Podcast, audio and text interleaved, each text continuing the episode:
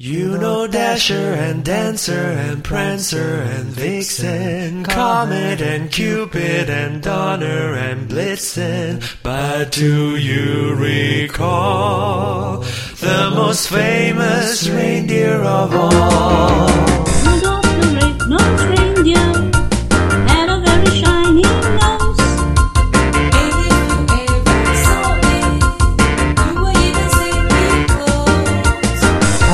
The other reindeer to laugh and call him